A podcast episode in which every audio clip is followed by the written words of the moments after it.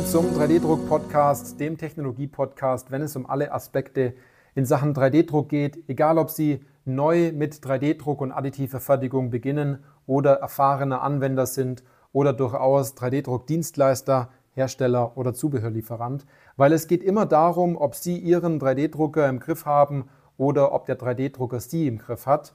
Ich bin Johannes Lutz und ich freue mich auf diese Podcast-Folge, weil diese Podcast-Folge den Titel trägt warum jede 3D-Druck Anfangsgeschichte gleich ist.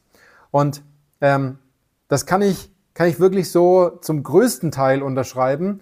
Ähm, es gibt natürlich wie in jeder Gaußschen Normalverteilung auch ein paar Ausreißer, absolut. Aber die meisten be ähm, befinden sich dort absolut in der Mitte in dieser Gaußschen Normalverteilung. Die haben alle in etwa den gleichen Anfangsweg und die Anfangsgeschichte gemacht beim Thema 3D-Druck, das ich immer und immer und immer und immer wieder höre. Und ist auch gut so. Und wenn man aber auch sieht, wie der Anfangsweg ist bei ganz vielen und was das, ähm, zu was es dann schlussendlich geführt hat, sieht man auch, was auf diesem Anfangsweg auch alles fehlt und äh, welche kleinen Baustellen man vielleicht äh, nicht gesehen hat und äh, wo man nicht hingeguckt hat. Und ähm, sonst wäre man in dem Fall schon deutlich weiter. Also ich bin ja dankbar dafür, dass äh, viele sich mit dem Thema 3D-Druck beschäftigen und wir dann immer weiter noch unterstützen können. Und man sieht manche Dinge halt einfach nicht. Das ist vollkommen klar, weil wir wissen nicht, was wir nicht wissen. Und man braucht einfach immer wieder einen Input von außen, um seinen eigenen Horizont entsprechend zu erweitern. Und das nennt man dann Aha-Erlebnis und Erkenntnis.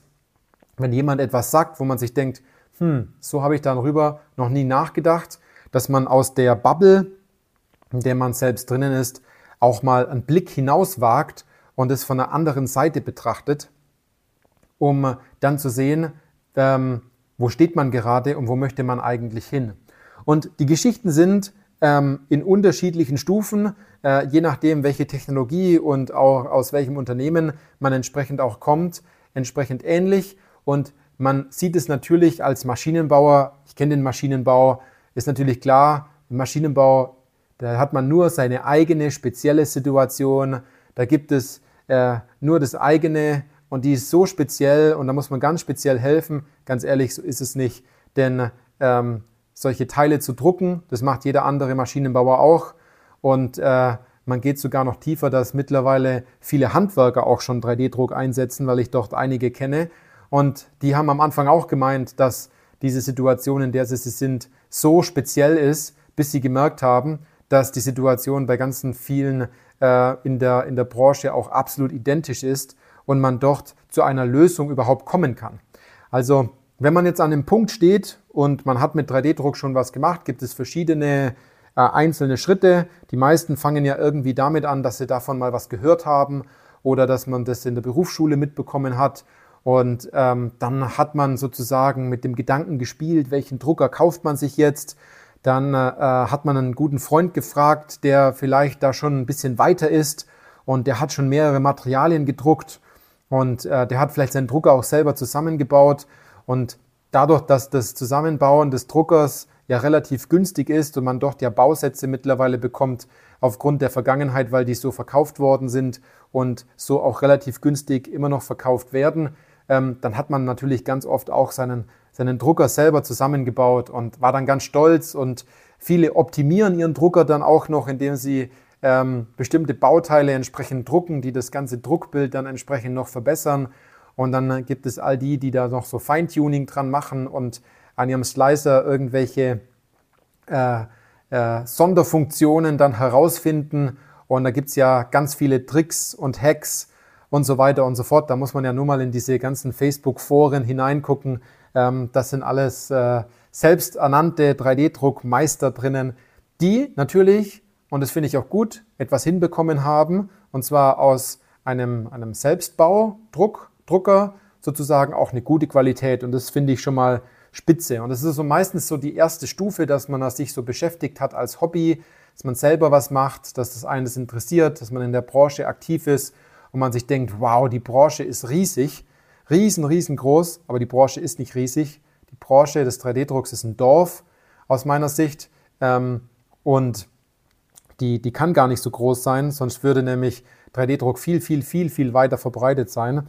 Und ähm, wo war ich jetzt stehen geblieben? Und zwar am Selbstbau.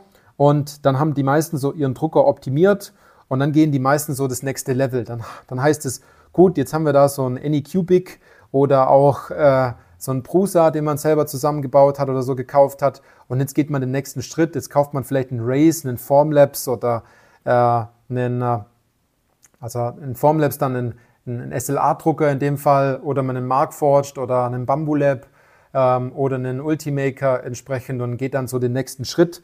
Und dann merkt man, dass da ja viel mehr geht und dann stoßt man dort auf einmal wieder an die gleichen, ähm, die gleichen Punkte und man versucht dann natürlich entsprechend was anzupassen und auf einmal geht es nicht mehr, weil der Drucker natürlich äh, nicht auf allen Ebenen, wenn man sich so ein äh, schon zusammengebautes Gerät gekauft hat, dass man dort natürlich nicht äh, entsprechend herumspielen kann, weil man dort äh, schon festgelegt ist auf bestimmte Bereiche. Und dann ist so der nächste Schritt, wenn man dann so den, den, den, den, den ersten FDM-Drucker dann komplett gekauft hat, habe ich mitbekommen, dann, dann testet man ganz viel Material. Vielleicht sind Sie auch in der Stufe. Ähm, und äh, wenn Sie jetzt schon am Materialtesten sind, dann haben Sie mindestens schon zwei Stufen, ähm, die Sie hätten weiter vorankommen können, wenn Sie in der Zwischenzeit äh, paar Kleinigkeiten in ihrer Herangehensweise verändert hätten, weil äh, dann würden sie nicht so viel Material ausprobieren und so viel tüfteln und rumspielen an dem Drucker, sondern wären jetzt schon an dem Punkt, dass sie deutlich weitergekommen wären mit äh, den richtigen 3D-Druck-Anwendungen und äh, mit den richtigen äh, Personen im Unternehmen auch gesprochen zu haben, um dort auch richtig Geld einzusparen und Zeit einzusparen, weil warum macht man das Ganze natürlich? Man macht es nicht, um ein paar coole Bauteile am Ende des Tages in der Hand zu halten, sondern es soll ja einen deutlich wirtschaftlichen Nutzen haben, wenn die Technologie schon die Möglichkeit aufzeigt, äh, so schnell voranzukommen. Also, das ist so der, der nächste Schritt, dass man so am Material herumspielt und dann wagt man so den Schritt in die nächste Technologie. Meistens ist es dann SLA oder SLS und dann kommt man ganz schnell in das Tal der Tränen, weil man im FDM gewohnt ist, dass man eine hohe Flexibilität hat, mal schnell ein Bauteil zu drucken und im SLS-Bereich dann auf einmal den Bauraum füllen muss. Und dann muss der Kollege vielleicht warten, bis der Bauraum gefüllt ist, dann braucht man mehr Equipment, dann steht man an der Strahlkabine und muss die Bauteile vom Pulver befreien etc. Da gibt es ganz viele Punkte mehr und da gibt es auch ganz viele Hindernisse, wo man sich natürlich äh, im Vorfeld Gedanken machen muss, will man das überhaupt und kann man das vielleicht nicht etwas besser oder anders machen. Ähm, auch hier sind mindestens wieder zwei, drei Punkte dabei. Das kommt ganz auf Ihre Situation in dem Fall drauf an.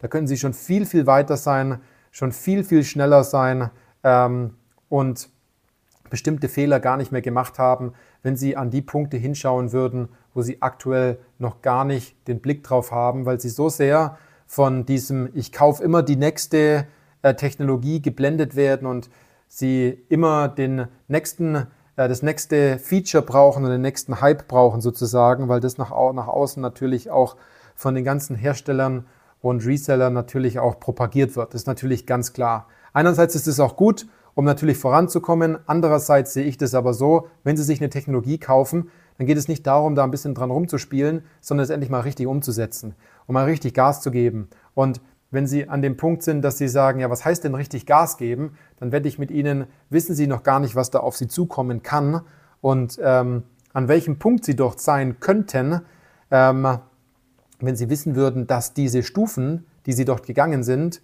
äh, noch deutlich weitergehen. Also Sie können noch gar nicht wissen, was alles auf Sie, auf Sie zukommt, weil Sie das natürlich selber noch gar nicht erlebt haben.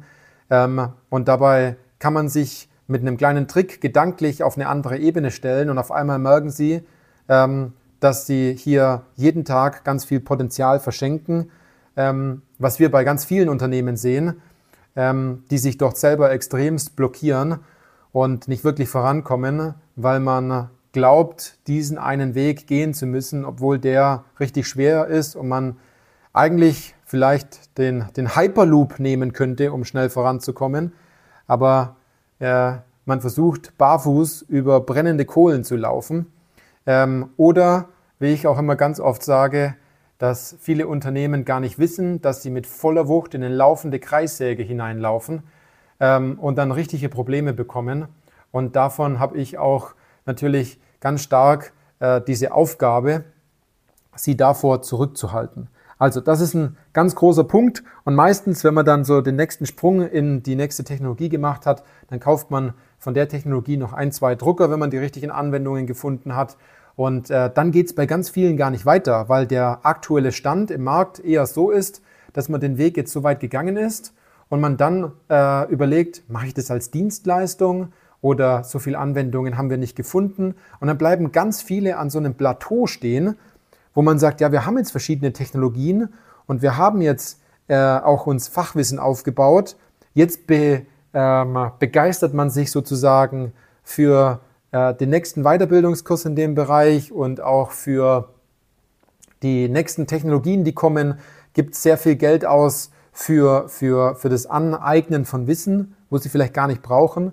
Dabei würde das Wissen vielleicht erst viel später kommen, weil es gibt verschiedene Stufen. Am Anfang, da sind sie erstmal mit der Technik beschäftigt. Das ist immer so, dass sie da mal reinkommen und dann kommen sie an den Punkt, da suchen sie dann mehr Anwendungen und dann sind sie an dem Punkt, dass sie so viele Anwendungen gefunden haben, dass sie wie unsere Spitzenkonzerne, ähm, die natürlich auf vielen Kongressen über die additive Fertigung reden und natürlich dann auch zu den Herstellern sagen, entwickelt mal schneller und bessere Materialien.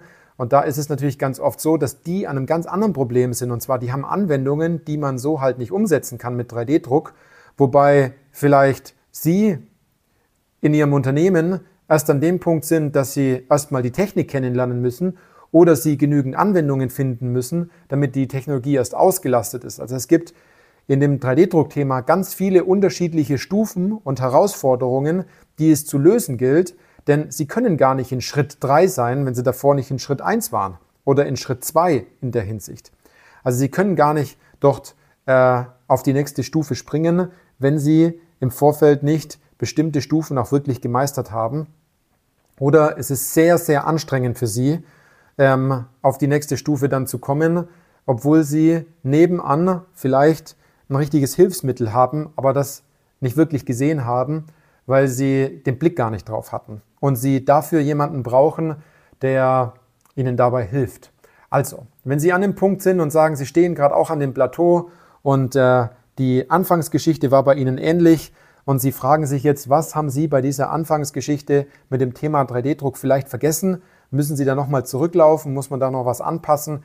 Ähm, dann kommen Sie zu uns ins kostenfreie Strategiegespräch und ähm, wir analysieren dort genau Ihre Situation und wir können entsprechend darauf eingehen. Denn es ist natürlich viel einfacher, von Beginn an manche Dinge richtig zu machen, anstatt im Nachgang etwas großartig die ganze Zeit korrigieren zu müssen. Ähm, das ist beim Sport so und das ist bei ganz vielen anderen Dingen bei uns im Kopf auch so, dass wenn sich mal eine Sache eingeschliffen hat, ähm, die Dinge wieder rauszuschleifen, ist deutlich schwieriger als von Beginn an es gleich richtig zu machen. Also in diesem Sinne, viel Spaß bei weiteren Podcast-Folgen und äh, bis dann.